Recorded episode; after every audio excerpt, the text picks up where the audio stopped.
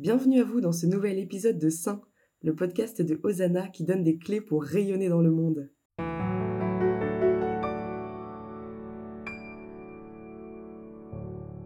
Bonjour Corentin, je suis ravie de pouvoir discuter de la prière avec toi aujourd'hui. Bonjour Juliette. Corentin, tu as écrit un livre qui s'intitule Devenir missionnaire sans bouger de chez soi, où justement tu défends la puissance missionnaire de la prière et tu donnes des conseils pratiques pour annoncer la bonne nouvelle dans nos cercles proches, famille, amis, collègues. Tout à fait. J'ai écrit ce livre il y a maintenant deux mois. Enfin, il est sorti, euh, je l'ai écrit un peu plus longtemps que ça, mais il est sorti il y a deux mois maintenant. L'idée, c'était de proposer un livre sur la puissance de la prière pour que les baptisés puissent redécouvrir la, puissance de leur prière.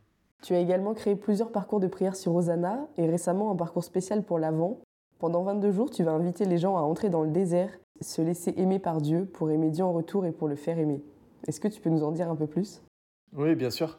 Alors en fait, euh, l'idée du livre que j'ai publié, c'était que chaque personne puisse redécouvrir la puissance de la prière. Et en fait, petit à petit, je me suis dit, mais finalement, comment on peut concrètement entrer dans cette démarche de prière personnelle, de rencontre en cœur à cœur avec Jésus? Et comment je pourrais faire pour que ça touche un maximum de monde? Parce que tout le monde ne va pas forcément lire le livre.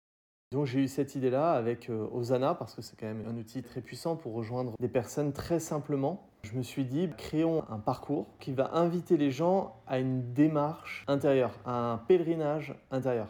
Je me suis dit, finalement, on a deux traversées du désert dans l'année.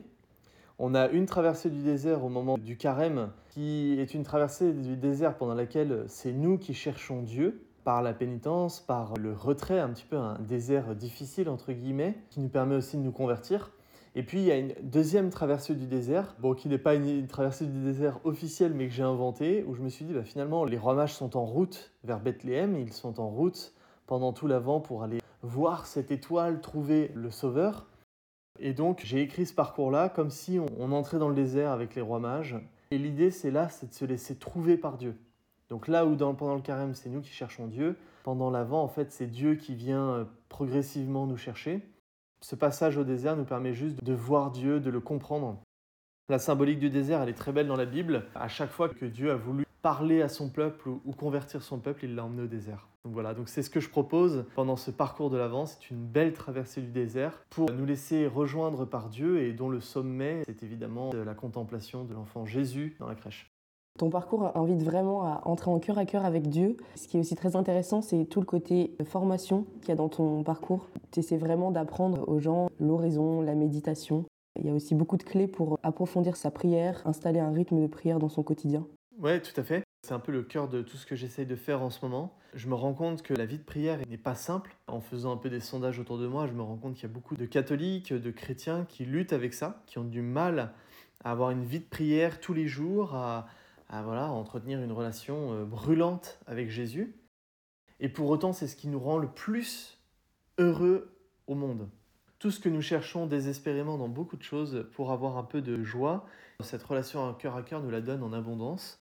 J'ai la chance d'avoir une facilité à lire beaucoup. J'ai lu beaucoup de traités sur la prière, sur l'oraison, sur le cœur à cœur avec Jésus, etc.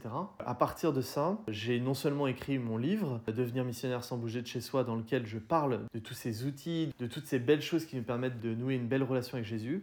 Et en même temps, ce parcours-là, c'est un peu la dimension concrète, c'est de dire, bon bah, prenons 22 jours au moment de l'Avent pour travailler notre relation avec Jésus, brûler de l'intérieur, pour ensuite le partager parce que je crois qu'une fois que les catholiques seront des âmes brûlantes de Dieu, on n'aura pas besoin de, beaucoup plus de missionnaires pour que la société soit changée. Donc je pense qu'il y a vraiment une urgence de retrouver ce cœur à cœur avec Jésus et c'est ce que j'ai voulu partager. Et alors les deux se complètent très bien, le livre et le parcours, parce que je mets beaucoup de choses dans le parcours que je n'ai pas mises dans le livre. Et inversement, il y a beaucoup de choses euh, qui sont dans le livre et qui ne sont pas dans le parcours. Les deux se complètent très bien. Je ne sais pas si tu connais le slogan d'Osana, c'est La prière sauvera le monde. On a la même euh, certitude que toi et la même certitude que tous les chrétiens que c'est par la prière qu'on va faire changer les choses et que la mission commence déjà dans le secret de sa chambre, dans l'intimité avec Dieu. Tout à fait. Thomas Delenda, le fondateur d'Osana, est un bon ami.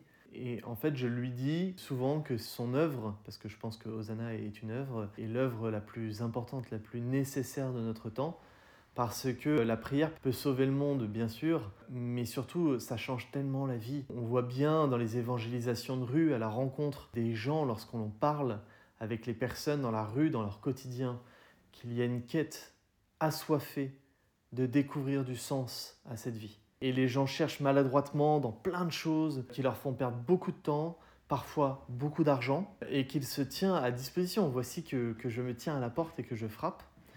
Et à mon avis, accompagner les hommes d'aujourd'hui dans leur vie de prière pour qu'ils puissent se laisser rencontrer par Jésus et rencontrer Jésus, l'aimer et vivre avec lui, l'introduire dans leur famille, qu'ils ne soient plus seuls avec toutes leurs difficultés, c'est l'œuvre la plus importante et c'est un peu le, cœur de, tout ce pourquoi je, je lutte en ce moment. Pour fréquenter pas mal de personnes qui peinent dans leur prière, parce que c'est vrai que tu as raison, c'est un sujet dont on n'ose pas parler. Et finalement, quand la parole se libère, on se rend compte qu'il y a beaucoup de pratiquants, de chrétiens pratiquants qui peinent dans leur prière, dans leur rythme de prière, je veux dire. On se rend compte que les gens ont tendance à baisser les bras en se disant la prière c'est trop dur, c'est pas pour moi, j'arrive pas, j'ai pas le temps, j'arrive pas à faire rentrer ça dans mon quotidien. Et ça c'est chouette parce que dans ton parcours de l'avant, en parles en disant qu'en fait la prière c'est une grâce et que c'est en priant qu'on arrive à prier, que plus on laisse entrer Dieu dans sa vie, plus il nous donne des grâces pour qu'on puisse toujours plus le laisser entrer en fait. Tout à fait. C'est euh, en forgeant qu'on devient forgeron. Je pense qu'on a tous entendu cette euh, expression. Eh bien, c'est en priant qu'on devient une âme de prière. Au départ, c'est sûr qu'on ne peut pas demander aux gens de prier un rosaire tous les jours. Ça va leur paraître euh, impossible. Impossible. Ni de faire une heure d'oraison. C'est trop dur. Et c'est normal quand on commence. L'idée, c'est la technique des petits pas. Le diable, lui, va dire, bah, puisque tu es incapable de prier une heure, ne prie pas du tout. Et c'est ce qui fait que beaucoup de chrétiens ont abandonné la prière totalement. Or, Jésus n'attend pas de nous des exploits héroïques, il attend de nous que nous l'aimions et que nous fassions l'effort de l'aimer. Et de dire, puisque je ne peux pas prier une heure, une heure et demie, je prie pas du tout, c'est un peu comme si on disait à sa femme ou à son mari, bah, aujourd'hui euh, j'avais une journée de 12 heures, je sais pas, de travail, euh, je suis rentré à, à 22 heures, et bah, puisque je peux pas te donner du temps, bah, je vais pas rentrer du tout. non, en fait, c'est pas ça la solution. Il faut passer un peu de temps, et ce peu de temps est quand même très beau. Et puis ensuite, Dieu fait de la place petit à petit. Et moi, je l'ai vraiment expérimenté dans ma vie de prière propre. Au début, j'avais du mal à prier un rosaire, un chapelet ou à faire une heure d'oraison. J'ai eu un père spirituel qui a été très délicat avec moi et qui m'a invité à faire cette petite technique des petits pas. On peut commencer par 5 minutes d'oraison, 3 Je vous salue Marie, et être fidèle pendant 3 mois. Et tant pis, si on trouve ça nul, si on trouve ça peu, si on trouve ça ceci, cela, au moins on fait ça. Et puis en fait, petit à petit, le Seigneur creuse en nous la disponibilité.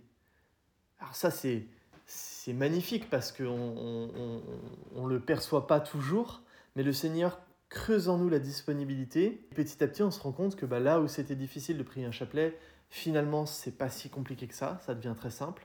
Et puis on finit par lire la Bible, et puis on finit par faire de l'oraison. Et en fait, on se rend compte que on va prier à la fin facilement une heure par jour, voire deux heures, en fonction de nos états de vie aussi. Voilà, moi j'ai des amis qui sont euh, pères de famille ou mères de famille et, et qui prient facilement une heure par jour parce qu'elles ont fait cette technique des petits pas. Il faut vraiment être délicat avec soi, commencer petit, mais il faut se mettre en route. C'est pour ça aussi que j'ai pris l'image du pèlerinage intérieur.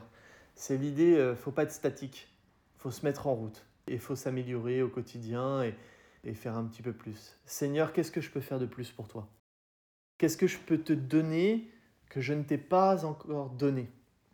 Qu'est-ce que je peux faire et qui te ferait plaisir? Comment je peux faire pour te consoler, mon Jésus? Parce que moi, j'ai envie de t'aimer, j'ai envie de passer du temps avec toi. Eh bien Seigneur, guide-moi et, montre-moi comment je peux faire au quotidien. Voilà, c'est un peu la prière qu'on peut dire. Et est-ce qu'il faut se spécialiser dans un type de prière? Ou est-ce qu'on est tous appelés à tout, à méditer la Bible, à faire oraison, faire de la louange? Il y a des prières qui sont un peu les mères de toutes les prières. Je donne un exemple, la louange. La louange est un débordement. C'est-à-dire que c'est une prière, c'est vrai, mais c'est un débordement.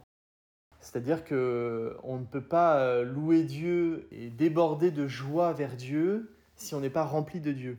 Je ne fais pas du tout de hiérarchie ou je dévalorise pas des prières, mais simplement il y en a, il y en a certaines qui sont un peu à la racine de tout le reste. Et par exemple l'oraison, l'oraison c'est la mère et la racine de toutes les prières. Passer du temps en silence avec Dieu pour se laisser aimer par Dieu, pour se laisser remplir par Dieu, c'est indispensable. Si on ne fait pas ça, le reste presque ne sert à rien. L'oraison, c'est vraiment ce temps qu'on prend, toujours pour reprendre un peu l'image avec le couple. hein. Si un couple ne se parle jamais, ils peuvent se retrouver une fois par jour pour chanter une chanson ensemble, en fait, euh, ça va pas aller, quoi. Or, si ils prennent du temps tous les deux, qu'ils ont des moments d'intimité en silence, euh, s'ils se parlent très délicatement, s'ils ont une belle communication, eh bien effectivement, là, ils peuvent chanter ensemble, et en fait, c'est un débordement de joie. Ça prend une autre dimension, c'est tellement puissant. C'est l'expérimentation de la joie en couple. C'est un couple qui danse aussi. C'est la même chose avec Dieu. C'est-à-dire qu'il y a des choses qui sont indispensables. L'amitié, le temps qu'on lui donne au quotidien dans le silence de nos chambres, de nos vies. Et puis ensuite, il y a des petites cerises sur le gâteau. Et les petites cerises sur le gâteau, eh bien, ce sont la louange ou, ou d'autres choses. Et la lecture de la Bible aussi est très importante. Parce que Saint Jérôme disait, euh, ignorer les Écritures, c'est ignorer le Christ. Et en fait, on ne peut pas s'inventer une religion. Aujourd'hui, il y a beaucoup de gens qui s'inventent la religion chrétienne, qui disent bah moi je pense que. En fait, on s'en fout de ce que tu penses. Ce qui est intéressant, c'est savoir ce que Jésus pense, ce que Jésus veut, euh, ce que Jésus demande, ce que Jésus nous indique, parce qu'il est venu sur terre justement pour qu'on ne se trompe plus, pour qu'on puisse avoir un chemin tout simple à suivre, rempli d'amour. C'est important de côtoyer les Écritures, de les lire, de les aimer, de les méditer parce que ça évite beaucoup d'erreurs ensuite dans nos vies euh, personnelles. Dieu nous veut saints et la sainteté, c'est un grand sujet qui oriente toute notre vie. Est-ce qu'on conçoit bien? Comment est-ce qu'on conçoit la sainteté? On a tendance un peu à concevoir la sainteté comme un ensemble de bons points à acquérir toute sa vie pour à la fin être parfait. Mais il me semble que c'est pas tout à fait ça. Est-ce que tu peux m'en parler un peu? Ouais, bien sûr, bah ça c'est le grand combat de, de mon moment. On imagine souvent la sainteté comme une espèce de but lointain. Il y a nous et il y a les saints. C'est-à-dire qu'il y a nous et il y a Thérèse de Lisieux, il y a nous et il y a Saint Vincent de Paul, il y a nous et il y a la bienheureuse Pauline Jaricot, etc., etc. De leur vivant, j'entends. Mais le baptême nous a rendus saints. Le baptême nous a sanctifiés, il a effacé la dette de notre péché. En fait, il s'agit moins de devenir saint que de le rester. Tout le but de la vie chrétienne, une fois qu'on est baptisé, c'est de garder la grâce du baptême jusqu'au bout. Et donc de se confesser régulièrement, de pratiquer euh, l'Eucharistie, d'aller à la messe, de prier, de se convertir, de changer nos cœurs quotidiennement, petit à petit. Ça, c'est le martyr du quotidien. C'est le témoignage de Jésus. Martyr en grec, ça veut dire témoignage. Il y a des martyrs sanglants, euh, qui eux sont très impressionnants, mais il y a aussi le, le martyr de tous les jours, le martyr du quotidien. Oui, je suis orgueilleux. Eh bien, Seigneur, je vais tailler sur la branche de mon orgueil aujourd'hui. Et puis, dans les prochains mois, je vais travailler sur mon humilité. Oui, je juge les gens. Eh bien, Seigneur, à partir de maintenant, je vais travailler sur ça. Et je vais m'empêcher de critiquer, d'avoir des paroles mauvaises. Oui, Seigneur, j'ai du mal à te faire confiance, etc., etc. Et en fait, le saint, que, que l'on regarde avec admiration, et à raison, parce qu'ils sont vraiment des guides, c'est simplement des hommes et des femmes qui ont eu l'audace de faire confiance à Dieu. C'est simplement des hommes et des femmes qui ont pris au sérieux leur baptême et qui ont décidé de croire que tout ce qui est écrit dans la Bible est vrai. Toutes les promesses que nous fait Jésus, c'est vrai. Tout ce qu'il dit à propos de notre baptême, tout ce qu'il dit à propos du fait qu'on pourra accomplir des choses encore plus extraordinaires que ce qu'il a accompli pendant son vivant, etc. Tout ça, c'est vrai. Et donc nous, notre rôle, tout simple, c'est de suivre Jésus et de prendre conscience que le baptême nous a rendus saints et que si nous pratiquons les sacrements, nous le sommes. Par contre, on doit grandir en perfection. Seigneur nous dit, devenez parfait, soyez parfait. Et donc c'est là où il y a un travail quotidien. Mais ça ne veut pas dire qu'on n'est pas saint. Ce travail du quotidien. J'imagine que Pauline Jaricot, elle. Jusqu'à la fin de sa vie, elle, elle, a, elle a commis des péchés. Jusqu'à la fin de sa vie, elle a dû se confesser. Donc ça veut dire que elle était comme vous et moi. J'imagine que le curé d'Ars a dû se confesser avant de mourir. Et qu'il avait des choses à dire. Évidemment. Et pour autant, c'est le curé d'Ars. Il a accompli des miracles. Il a été audacieux dans la foi. J'imagine que Saint Padre Pio s'est confessé avant de mourir. C'est sûr. Et donc s'il s'est confessé, c'est qu'il avait des choses à dire. voilà, ne croyons pas, le diable va nous faire croire sans arrêt que nous ne méritons pas, que nous ne sommes pas à hauteur, que nous sommes trop petits, euh, qu'il faut attendre, que c'est réservé euh, à d'autres personnes bien mieux que nous. Eh bien, il n'y a pas de personnes bien mieux que nous dans une enveloppe charnelle. Ça n'existe pas. Et d'ailleurs, l'Église a trop souffert de croire qu'il y avait des saints au sens euh, de personnes qui ne commettent pas de péché et qui sont impeccables au sens propre, c'est-à-dire impeccable en latin, sans péché, qu'il n'y a pas de péché. Eh bien non, personne n'est impeccable. Personne. Il n'y a personne. Tous ont péché. Tous les hommes sont pécheurs. Et c'est pour ça que tous les hommes ont besoin de la grâce de Dieu. Tous les hommes ont besoin de la croix de Jésus. Le Seigneur, il n'est pas mort pour tous les péchés de l'humanité, moins ceux de la petite Thérèse parce qu'elle n'en avait pas. non, la petite Thérèse, elle a commis des péchés, elle s'est confessée avant de mourir. Et elle avait des choses à dire. Il n'y en a qu'une, finalement, qui a vécu de cette manière-là, c'est la Vierge Marie. Totalement parfaite, totalement pure. Mais sinon, nous sommes tous pécheurs. Donc effectivement, pour moi, c'est très important de le dire, de le rappeler, parce que le risque, sinon, c'est de se dire, je ne mérite pas ce que Dieu me promet. Et là, il n'y a rien de pire que de se dire ça. Quand on réalise qu'en fait Dieu nous veut saints et qu'il nous a euh, rendus saints par le baptême, et que le travail de notre vie, c'est pas de courir après un but ultime qui nous paraît inatteignable, c'est de défricher au quotidien ce qui empêche notre santé de rayonner. Ça change tout. Et oui, c'est vraiment mettre sa volonté dans celle du Seigneur. C'est ce que disait bienheureuse Chiara Luce Badano quand elle dit Si tu le veux, Jésus, moi aussi je le veux. Dieu nous a aimé le premier, il a mis sa volonté en nous. Nous, il faut vraiment qu'on lie notre volonté à la sienne. Et c'est comme ça qu'on lui démontre un amour parfait, je pense vraiment, c'est de le suivre dans son projet pour nous. Est-ce que tu t'appuies sur des ouvrages particuliers, sur de la doctrine pour ton parcours? Oui, dans le parcours pour l'Avent, je m'aide du catéchisme de l'Église catholique et d'un livre qui s'appelle L'expérience de Dieu dans la vie de prière du père Matael Meskin. Ces deux ouvrages, je les recommande vraiment de tout mon cœur aux auditeurs, avec mon livre évidemment. je les recommande pourquoi? Parce que le catéchisme de l'Église, il est peu lu, parce que le titre n'est pas du tout sexy. C'est vrai que ça donne pas envie comme ça d'ouvrir le catéchisme de l'Église catholique. Pour autant, c'est un ouvrage magnifique, vraiment, mais même à lire comme ça, c'est très beau puisque c'est un résumé de notre foi. C'est très bien écrit avec des textes des pères de l'Église, des saints. C'est presque une prière parfois. Il y a toutes les réponses aux questions qu'on se pose et c'est écrit d'une manière très délicate. Donc voilà, j'invite vraiment les auditeurs à redécouvrir cette merveille. Et puis la deuxième chose, c'est l'expérience de Dieu dans la vie de prière du père Mata el-Meskin. Donc Mata el-Meskin, ça veut dire en arabe Matthieu le pauvre. Mata, c'était un pharmacien égyptien qui a vendu sa pharmacie parce qu'il avait un désir de donner toute sa vie à Dieu. Il est orthodoxe. Il est entré dans le désert, dans un des monastères les plus rudes en Égypte, Saint-Macaire s'appelle. Et il a vécu comme un ermite pendant des années et des années à lire, méditer la parole de Dieu, jour et nuit, Certains disaient qu'il dormait peu. Et lire aussi les pères de l'Église, les grands saints, les mystiques, pour comprendre comment on peut prier et quelles sont les difficultés dans la vie de prière. Et non seulement il l'a lu, mais en plus il l'a expérimenté parce que pendant des dizaines d'années, il a vécu en tant qu'ermite avec euh, toutes les difficultés que cela implique de vivre seul euh, dans le désert. Le père Mata El Meskin a écrit ce livre qui a ensuite servi aux novices du monastère. Donc il a fait le suivi des novices avec ce bouquin-là. Et aujourd'hui, il est disponible, c'est aux éditions Bellefontaine et Serre, je crois. je m'en sers beaucoup dans le parcours parce qu'il donne tout simplement des clés très justes, très belles.